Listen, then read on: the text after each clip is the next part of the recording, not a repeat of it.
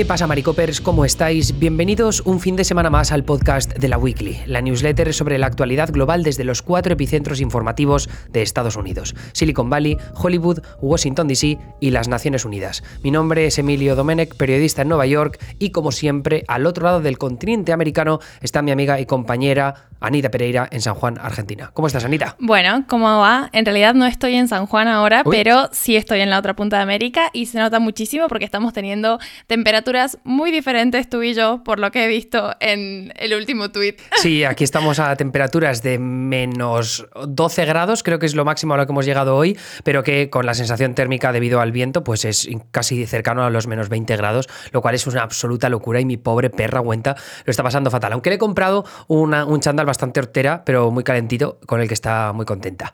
Pero eh, donde se está bien es en casa. Y de casas vamos a hablar hoy, porque vamos a hablar de lo que ha estado ocurriendo en el 2021 con eh, lo que algunos han llamado crisis, pero en realidad es la locura del sector inmobiliario en Estados Unidos, porque el 2021 ha sido un año histórico a muchos niveles. Entonces queremos hablar tanto de los factores que han influido en conseguir que el 2021 y quizá también el 2022 eh, haya sido el 2021 una locura para el sector inmobiliario y el el precio de la vivienda y la demanda tan bestia y la poca oferta que hay, pero luego también para enlazarlo un poco con lo que cabe esperar de los próximos meses y qué influencia, qué consecuencias desata todo este, todo este problema ¿no? con, con, el mercado de la oferta y la demanda de la vivienda.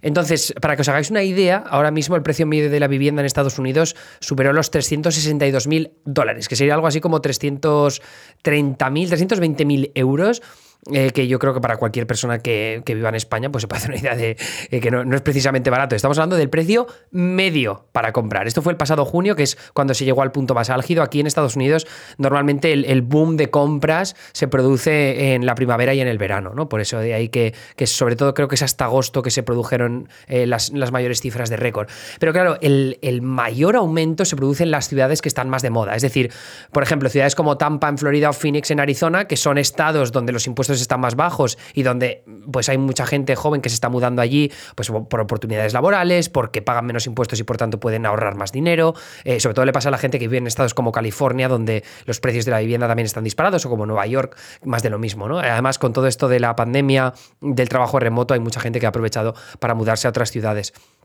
Entonces, eh, como digo, de lo que queríamos hablar es un poco de cuáles son los factores que han influido en, este, en este, esta crisis que llaman algunos eh, algunos de los términos, y aquí ya empieza Anita a hablar de ellos, tiene que ver con los millennials. Eh, Anita. Sí, en realidad es muy interesante. Yo he disfrutado mucho la experiencia de leer artículos económicos respecto al tema porque, claro, hay tantos factores en juego que uno puede decir, bueno, esto es causa y esto es consecuencia, pero en realidad es como se ha juntado un poco de todo.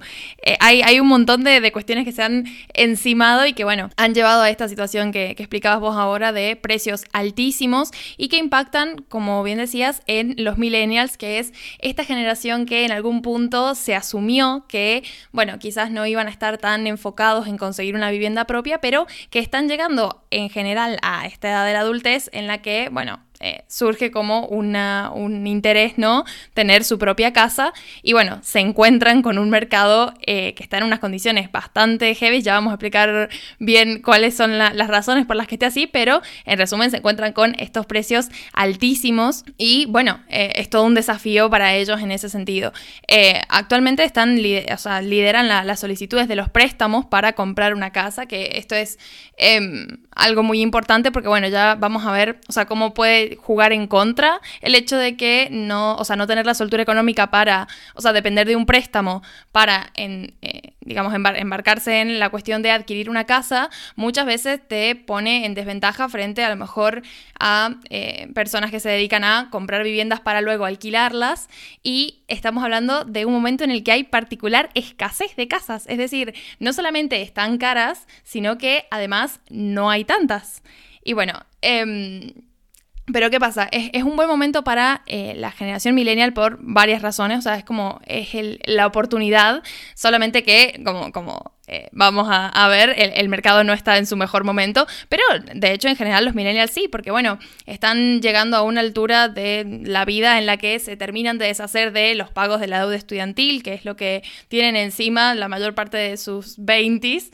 Eh, entonces, bueno, digamos, los eh, millennials de 30 y algo ya están como saliendo de esa gran deuda y tienen una diferencia muy grande con los graduados como en o sea que todavía tienen 20, ¿no? La, segunda mitad de, esa generación, pero también, bueno, tienen otros intereses como bien puede ser la idea de una vida familiar, de, bueno, la paternidad, eh, ni qué hablar de como todo el, desafío que implica a nivel económico principalmente, y ahí es cuando empieza este, este interés por quizás tener una casa propia y no depender de la renta en un, en un piso. Y también está una cuestión bastante interesante que tiene relación con la Reserva Federal, que es que los, tipos de interés están particularmente bajos. Es decir, el nivel de endeudamiento que podés llegar a tener por tomar un préstamo para comprar una casa es bajo en este momento comparado con a lo mejor años anteriores a la pandemia. Que esto, bueno, responde a una serie de mecanismos económicos que se activaron con la Reserva Federal justamente por toda la crisis de la pandemia y porque se veía venir cómo iba a afectar al mercado inmobiliario.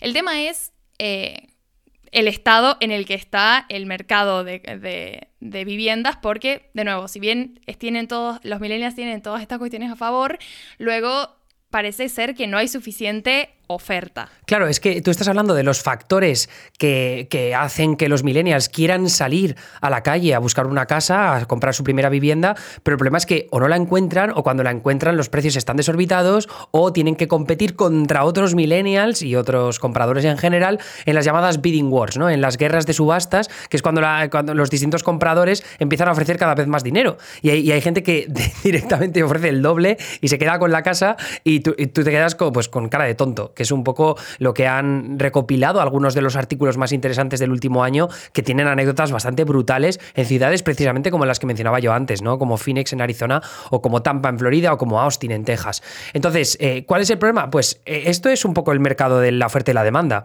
La demanda es muy alta, además, eh, no solo por lo de los millennials, lo que decía antes también del trabajo remoto, que es bastante importante, la gente ha ahorrado más en tiempos de pandemia, también por las ayudas públicas, entonces tenían unos pocos, un poco más de bagaje económico como para tomar esta decisión, pero la oferta no está ahí. Entonces, por poner un ejemplo, no se está construyendo tanto como se construía previamente a 2008, un poco porque la inversión no es tanto, también porque mayor miedo a la burbuja inmobiliaria, pese a que todo esto, esta llamada crisis del, mercado de la vivienda o del mercado inmobiliario, no es una burbuja como tal, ¿vale? No se están dando préstamos, eh, no se están concediendo hipotecas de mierda como pasó con la crisis de la subprime en, en 2008. Pero como digo, no se ha podido recuperar el ritmo de construcción construcción eh, previo a la crisis de 2008, por supuesto tampoco a tiempos prepandémicos, pues porque se paró en su momento eh, la construcción, también pararon los aserraderos, por ejemplo, y por tanto el precio de la madera subió, también han puesto nuevos aranceles a la madera canadiense, y por tanto eso también ha hecho que se suba el precio, eh, también han subido el precio de los materiales por culpa de la inflación y también por culpa de la cadena de suministro. Entonces, claro, es, es un, como, como decíamos antes, una amalgama de factores distintos que afecta en, un caso a la construcción, pero luego también eh, los altos precios de las viviendas que ya están disponibles per se. Eh, decía la oficina del censo que las construcciones de nuevas viviendas están todavía cientos de miles de unidades por detrás de los niveles prepandémicos. Y lo que termina por agravar el problema, y estos son datos de la Asociación Nacional de Agentes Inmobiliarios, que la oferta de viviendas para reventa está en su punto más bajo de la historia. Así que, como digo, eso te, hace, te, da una idea un poco aproximada de, cuál es el problema. Y luego también de las consecuencias que tiene sobre, sobre la ciudadanía, Anita. Sí, principalmente un aumento en la desigualdad, porque por un lado tenemos la situación eh, digamos, millennials, léase estas personas que están buscando comprar una casa para uso propio y para mm, establecerse ahí. Y por otro lado tenemos los interesados en comprar casas que, digamos, las usan como forma de negocio y que son propietarios y bueno, las, las utilizan para alquilárselas a familias. Entonces, cuando hablamos de que hay poca cantidad de casas disponible, también hablamos, bueno, de que estos propietarios... Em, que ya de por sí están generando bastantes ganancias con toda la cuestión de los alquileres, porque bueno, la pandemia eh, en cierta forma benefició bastante a eh, los dueños de, mm, digamos, casas y, y lugares para que se alquilan.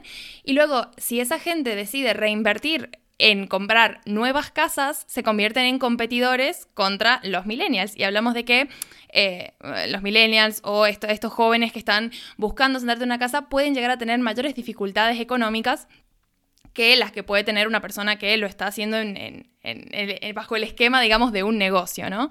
Entonces, eh, bueno, la baja, la, baja cantidad de casas hace que se genere esa competitividad y que, bueno, en, muchos casos, lógicamente, son eh, los propietarios que tienen a lo mejor una mayor soltura económica y que pueden acceder a préstamos más grandes, son los que terminan, digamos, consiguiendo eh, estas pocas casas. ¿Qué pasa con la, cuestión de los préstamos? Bueno, que eh, los créditos o hipotecarios están bastante, digamos, los prestamistas han elevado un poco los estándares de, préstamo, pese a que eh, el valor de las viviendas aumenta y los ingresos no tanto. Y esto hace que las personas que tengan a lo mejor menor, eh, menor soltura económica y que necesitan un préstamo mayor para acceder a una casa, bueno, a estas personas se les va a otorgar desde el, desde el banco un crédito hipotecario menor, porque justamente sus ingresos son menores y demás. Entonces, esto hace que a la larga las familias con mm, determinado nivel de, recursos económicos a su disposición, finalmente no puedan acceder a una casa porque no pueden acceder al préstamo que les permitiría alcanzar eh, esa, esa, compra, esa adquisición, y no se les da justamente por las condiciones como de poca soltura económica. Entonces, eh, bueno, esto lógicamente, que ya hemos hablado como la pandemia por ahí ha hecho que la, igualdad sea creciente en varios sectores, bueno, esta es como otra faceta en la que estas cuestiones se siguen reproduciendo y dejan y marginan a ciertos grupos familiares de la posibilidad de tener su casa propia y que mm, evidentemente, digamos, eh, no queda otra opción que recurrir a la cuestión de alquiler. Y por eso es que los propietarios de viviendas están como haciendo tanto dinero con este negocio y, porque, y que están buscando justamente eh, invertir esas ganancias y prosperar en, en este aspecto, porque bueno, el mercado inmobiliario en ese lado está bastante bien, pero claro, ya a la hora de adquirir una vivienda propia, las reglas de juego son, son otras para estos inquilinos. Y que cabe esperar un poco la misma situación en 2022, porque ya estamos viendo como en estos primeros meses del año y de cara a lo que yo decía antes, ¿no? que es la primavera y el verano, que es cuando empieza el boom de volver a salir a la calle a comprar casas, pues eh, vamos a ver los mismos factores entrar en juego. Eh, la cadena de suministro sigue en crisis y ahora con Omicron hay más preocupación eh, por el mercado chino, porque ya sabemos que Xi Jinping tiene esta esta política de COVID cero y que en el momento en el que alguien tiene COVID cierra ciudades enteras y por tanto también puertos y eso agrava, como digo, la crisis de la cadena de suministro que encarece los materiales, eh, la subida de aranceles que mencionaba. Eh, luego también eh, algo que hemos comentado en este podcast y en esta newsletter en el pasado, que es lo de la gran dimisión, la gran resignación, que también tiene que ver con el strike-over, como las huelgas, y la falta de encontrar trabajadores. Eh, la escasez de, trabajadores en el mercado inmobiliario, o en este caso en, la industria de la construcción, es súper importante porque significa que tampoco hay eh, suficiente oferta de trabajadores como para que se puedan llevar a cabo eh, los proyectos de construcción que serían necesarios para estar a la altura de la demanda tan bestia que hay entre la ciudadanía estadounidense. Y luego lo, que esperábamos de alguna forma que pudiera cambiar este paradigma de, de la locura que es el mercado inmobiliario la subida de los tipos de interés. Porque la Reserva Federal, que es el Banco, el banco Central estadounidense, ya ha dicho que iba a, va a empezar a subir los tipos de interés a partir del mes de marzo, pero el problema es que eso no necesariamente tiene que afectar de forma directa a, los precios de las hipotecas, eh, porque lo que tiene que ver con los tipos de interés afecta a los préstamos como más inmediatos, esto lo estoy resumiendo muy a grandes rasgos porque no quiero liaros con conceptos económicos, mientras que las hipotecas son a 30 años, ¿no? Es decir, los tipos de interés es algo muy a corto plazo, a corto plazo y las hipotecas son a largo. Entonces, eh, como digo, no, no, hay una relación directa, a veces sí que los cambios en los tipos de interés eh, pues van moviendo los precios de las hipotecas, pero no parece que eso vaya a tener consecuencias directas, al menos no en, estos primeros meses del año, en los precios de la vivienda. Lo que sí que lo va a tener es, es lo que tiene que ver con la inflación, lo, que decía antes del precio de los materiales, o la demanda, que es altísima para una poca oferta porque no se está construyendo ni tampoco está saliendo al mercado eh, suficiente número de viviendas. Hay un hilo, por cierto, muy interesante en la newsletter que podéis indagar más al respecto para ver cómo la curva que ya estaba minorando a nivel del crecimiento de los precios eh, en estos últimos meses parecía que la cosa mejoraba y ahora ha vuelto a repuntar en el tramo final del 2020, 2021 y de cara a esta primavera, este verano de 2022 que promete ser también eh, jodido. Y encima los constructores tampoco son muy optimistas al respecto, ¿verdad, eh, Anita? Sí, tal cual. Eh, de hecho, bueno, según eh, un, artículo del Washington Post, lo reconocen como principales factores esto mismo que vos decías, el aumento de los precios de los materiales, sea por la inflación, por la crisis en la cadena de suministro, por lo que sea, pero la realidad del aumento de precio en los materiales que luego se traduce en un aumento de precio en la casa, en el producto final. Y por otro lado, la falta de trabajadores en el sector que, bueno, también se relaciona con esto de que hablabas de la gran dimisión y demás, pero, o sea, no solamente es el hecho de que haya pocos trabajadores, sino que justamente los pocos trabajadores que hay, de repente, bueno, hemos analizado un poco como cuáles son las oportunidades de los trabajadores en Estados Unidos en base a todo lo que ha estado pasando con la pandemia, pero a menor cantidad de trabajadores, digamos, son, son más valiosos, ¿no? Entonces, si de repente los constructores quisieran pedir un aumento de sueldo o cuestiones así, tienen el lugar porque justamente están como enmarcados en esta crisis de, de escasez, ¿no? De personal de, recursos humanos. Aquí el único optimismo, hay, hay como tres puntos que podríamos mirar al futuro con eh, cierta luz.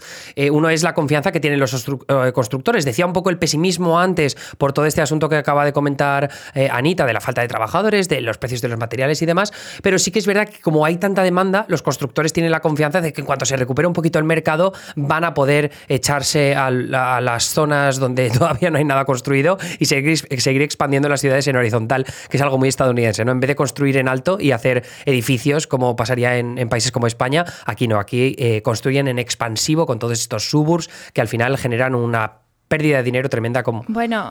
Sí, dime, dime. Mira, con todo respeto, pero construir en horizontal porque hay terreno. Bueno, ya. O sea. eso, eso, bueno, eh, coño, eh, en España también hay mucho terreno para construir. Eso les pasa, eso, le, eso les pasa por ser un país eh, del tamaño de una moneda. Bueno, vamos a ver, vamos a ver. esto no, no, tiene nada que ver una cosa con la otra porque es muy bueno para las ciudades y para el progreso económico construir denso y construir en, hacia arriba. ¿Por qué? Pues porque concentras en un mismo lugar gasto económico, movimiento económico. Bueno, bien, no me, voy a desarrollar. Decíselo. Pero, pero, esto lo he investigado yo y, ha escrito mucho al respecto, que construir en horizontal, por muy bonito que sea y las casas son de puta madre y demás, que esto está de lujo, ¿no? Y es esta idea de la clase media que sea próspera y que viva de genial en el subur con su jardincito y su portería y su piscina, es, es la hostia, esto lo tenemos todo clarísimo, pero a nivel económico es un desastre y a nivel de infraestructura es carísimo y por eso Estados Unidos está pudriéndose a nivel de infraestructura desde hace años. Pero eso no es lo que iba a contar. Luego, si quieres, me rebates, ahorita que yo sé que en Argentina sois muy. Eh, tenéis mucho, mucho terreno, mucho vasto terreno para seguir construyendo. Pero el, por supuesto. El, asunto es que también, por lo que decía antes del trabajo remoto, el área de compra de los estadounidenses también se ha extendido, se ha expandido. Y por tanto, eh, eso hace que la gente no tenga por qué comprar casas en los suburbs de Nueva York, en los suburbs de Washington DC o de Los Ángeles, sino que se pueden ir a otras ciudades. No necesariamente ciudades como las que decía, como Phoenix, Tampa Austin, sino también otras más pequeñitas, ¿no? Porque como tienen que trabajar desde casa, se pueden tener una casa de locos enorme que sea más barata de precio, pues eso puede ocurrir. Y luego la mala noticia tiene que ver con los ya hipotecados que tienen dificultades económicas y que podrían verse obligados a vender conforme se acaban las ayudas públicas. Que esto es una putada, pero sí que es verdad que esas casas eh, volverán a estar en el mercado y por tanto, al haber más oferta, pues eh, bajarán los precios. El efecto inmediato de todo este boom del mercado inmobiliario es que al mantener a millones de estadounidenses alejados de su primera vivienda, lo que pasa es que tenemos más desigualdad económica, tanto generacional de millennials con respecto a los baby boomers, que se están forrando vendiendo casas y jubilando siguiéndose a Florida a vivir de puta madre, como racial, porque el aspecto racial, que representan una gran mayoría de las clases más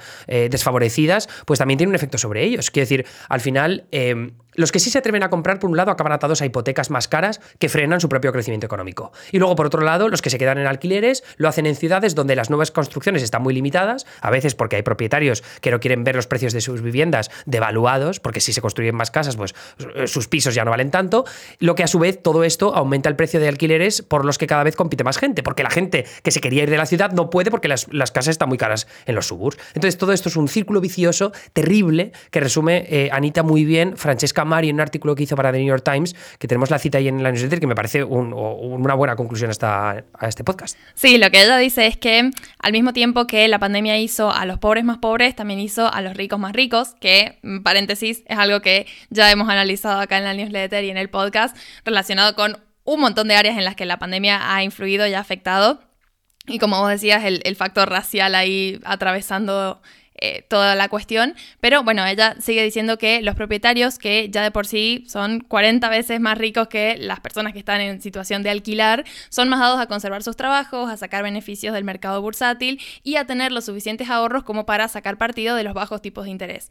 Exactamente, es como son mejores, compiten mejor porque tienen un montón de cuestiones que lo favorecen más que a las personas que están alquilando, millennials, jóvenes, como les queramos decir, pero bueno, están evidentemente en ventaja, entonces en tanto el... En tanto la, industria de la construcción no sea capaz de aumentar la, oferta de casas, digamos, las pocas casas que hay son, eh, bueno, Van, a subir de precio y lógicamente van a, van a empezar a verse afectadas por este tipo de, otro tipo de, de, compradores. Y bueno, esta situación podría empeorarse todavía más, pero Veremos, supongo. Sí, yo cruzo los dedos para que esto no tenga efectos demasiado adversos en los alquileres de las ciudades, porque eso al final es lo que más afecta a la gente de clase trabajadora. Y, pero bueno, estaremos muy pendientes. como el millennial de la conversación. Bueno, es que a mí, a mí, me da igual ya, porque como voy a mudar de vuelta a España el año que viene, ya no tengo tanta preocupación porque me suban el precio del alquiler en, el Bronx, que es algo que va a ocurrir tarde o temprano, porque en mi barrio es acojonante. Lo, aquí sí que se está construyendo muy rápido y, el barrio se está encareciendo a una velocidad acojonante. Han abierto una chocolatería puertorriqueña justo al lado de mi casa, que está de puta madre, pero, pero tiene unos precios también que es que por menos de 30 pavos no comes. Y te hablo de un plato y un café de mierda. Pero bien, ¡Qué eh, fuerte! Es, muy fuerte, es muy fuerte. Ya, ya te enseñaré fotitos, eh, ya lo contaré algún día en el stream, pero es, es una cosa para flipar. Anyway, Anita, nada, me despido. Eh, nos vemos, bueno, te escuchamos a ti el lunes en la newsletter gratuita de los lunes, el Maricoffee, y ya me escucháis a mí los premium a partir del miércoles por la mañana. Ya sabéis que podéis suscribiros a la newsletter premium de la weekly por 5 euros al mes. Ayudáis a este proyecto y aparte recibís tres newsletters que, Anita, se van a convertir en cuatro a partir de la semana que viene o vamos a esperar un poco? ¿Tú qué crees? Tal vez, bueno, no sé, que nos diga la gente que, está suscrito a Premium. Pero podría ser, hay, grandes posibilidades, sí. Eh, ¿qué, estábamos pensando hacer? ¿Por qué, estábamos pensando en hacer una cuarta newsletter? Yo pensé que porque vos te aburrías un poco y dijiste, che, los viernes no mandamos nada, capaz podríamos mandar algo. no, en realidad es verdad que es que se nos quedaba el viernes un poco cojo porque este podcast y esta newsletter semanal la deberíamos enviar los viernes, pero nos es imposible por falta de tiempo. Entonces pensábamos que igual eh, os interesaba a los premium y los que queráis ser premium recibir una newsletter extra con dos titulares y una serie de enlaces recomendados de noticias que se nos hayan escapado o artículos más en profundidad o vídeos en profundidad que, que quizá pues, os, vengan bien para complementar la, actualidad de la semana. Así que si os gusta, si os apetece, decídnoslo tanto en el Discord como respondiendo al email que acabáis de recibir con esta newsletter y ya pues tomaremos una decisión a final de semana o quizá dentro de dos semanas. ¿Te parece bien, Anita? Perfecto. Venga. Bueno. Pues nada, que vaya muy bien y un abrazo. Hasta la próxima entonces. Hasta luego. Adiós.